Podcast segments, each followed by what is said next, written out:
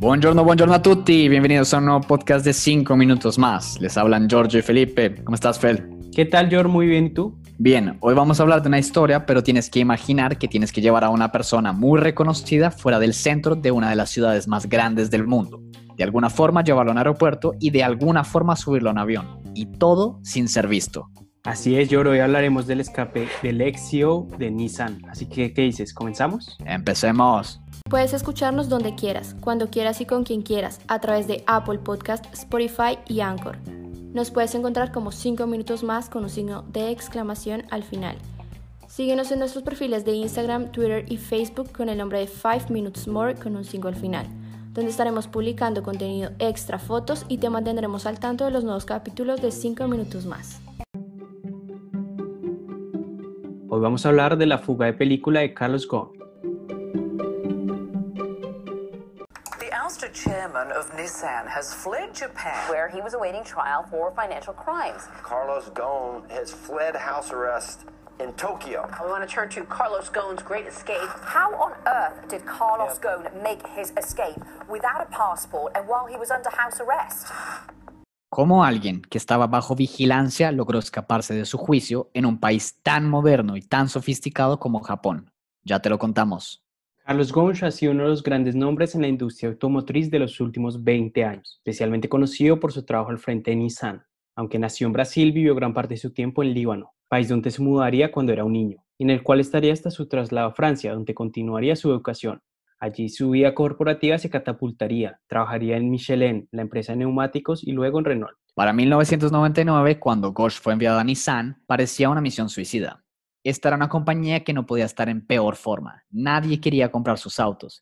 Tenía una increíblemente difícil estructura de administración, producía demasiados modelos y tenía muchísimas deudas. Gosh hizo recortes donde pudo y Nissan logró renacer. Logró una alianza con Renault y llevaría a la corporación a sitios como China, Rusia y Japón. Sin embargo, después de una serie de extraños sucesos, la vida de Gonch empezó a convertirse en una película. Breaking news. Um, in the past few minutes, Nissan has revealed that its chairman has been arrested after allegations of serious misconduct. El arresto de Carlos Gonch inicialmente fue por un cargo muy peculiar. Se le había acusado de hacer declaraciones falsas en publicaciones financieras, pero después llegarían tres cargos más, uno que también tenía que ver con una compensación y dos más en los que se le acusaba de haber utilizado fondos de Nissan para inversiones personales en el Medio Oriente. Obviamente, Carlos Ghosn negó todos los cargos. Ahora, en cuanto al aspecto corporativo, había mucha tensión entre Ghosh y los otros ejecutivos, especialmente los ejecutivos japoneses, quienes estaban preocupados de un plan que él supuestamente tenía, integrar Nissan y Renault bajo una sola corporación francesa, con Carlos a la cabeza. Sería exactamente por este motivo que Nissan comenzaría a investigar a Carlos, llevándolo a su arresto.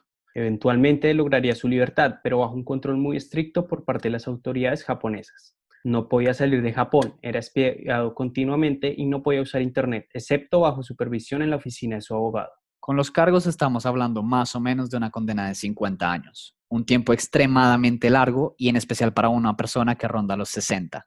Also fighting for all the people who are suffering from the system and who do not have the privilege of a name who is known and have not the privilege to have enough financial resources to have good lawyers who can defend themselves. Un grupo de exmilitares están investigando aeropuertos y puertos en Japón, buscando puntos vulnerables para un posible escape. La persona al mando de este grupo era Michael Taylor, un americano ex boina verde, un militar de élite que estuvo en la guerra civil del Líbano y quien seguramente a través del Partido Demócrata Cristiano de este país conectó con Carlos. Sin dudas, era el hombre perfecto para llevar a cabo semejante operación. El equipo que ayudó a escapar a Gosh notó algo intrigante. Cuando él estaba en el hotel, los agentes que lo espiaban esperaban fuera o se iban mientras Gosh estaba dentro. ¿Por qué? Eso no lo sabemos, pero definitivamente era algo para sacar ventaja. Entonces, cuando el momento preciso llegara, Gosh solamente tenía que salir por la puerta principal de su casa.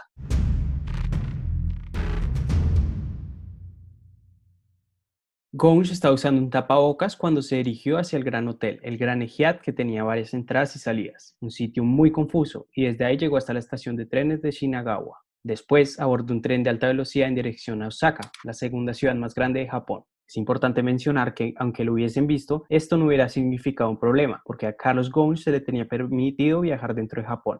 Lograría llegar al aeropuerto internacional de Osaka. Y aquí entra la parte clave. Se dice que Ghosh fue cargado al avión dentro de un baúl para instrumentos musicales. Así es, una caja de esas grandes negras. De esta forma, las personas que lo estaban escoltando lograrían evitar los rayos X, porque la caja era demasiado grande como para pasar en los escáneres. El avión voló 12 horas hasta llegar al aeropuerto de Ataturk en Estambul, donde un infiltrado de la compañía aérea se encargó de transferir a Gons del avión que había llegado de Osaka a otro avión que voló con dirección hacia Beirut. Gons logró bajarse el avión en la noche y sano y salvo llegaría la mañana siguiente al Líbano. Now I'm going to be able to speak with facts and data and evidence and hopefully you. Japón emitiría un comunicado rojo, algo así como un cartel de Se Busca, que fue a la Interpol y a todas las organizaciones de policía. Pero en el Líbano la política de extradición no existe para sus ciudadanos, así que él no será extraditado a Japón. Lo que podría ocurrir es que tenga un juicio en el Líbano, pero mientras tanto, Gosh dice que está feliz de enfrentar un juicio en un lugar donde él cree que será justo, o sea, cualquier sitio que no sea Japón. La diferencia entre Gonch y otros delincuentes, a decir verdad, es el dinero. Este es un hombre que tiene muchas fuentes de ingresos, que tiene muchas conexiones en el mundo. Manejó muchas empresas, era el jefe de Nissan, el jefe director de Renault y también era el jefe de Mitsubishi. Gonch hacía más o menos 15 millones de dólares al año en Japón, un país en donde los grandes directores tienen salarios mucho más modestos y seguro esto irritó a más de uno. Por ahora, Gonch está viviendo una vida callada en el Líbano, pero no creemos que eso es lo que él quiere.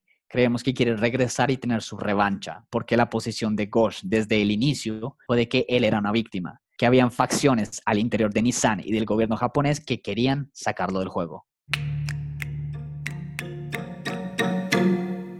Bueno, bueno, con esto llegamos al final de este nuevo podcast de 5 minutos más. Esperamos que lo hayas disfrutado. Eso sí, queríamos aprovechar nuestros micrófonos para mandar un mensaje de condolencia a las víctimas y heridos de la explosión en Beirut, Líbano. Así es, todo el equipo de cinco minutos más está con Beirut, Líbano. Mandamos un mensaje de fuerza.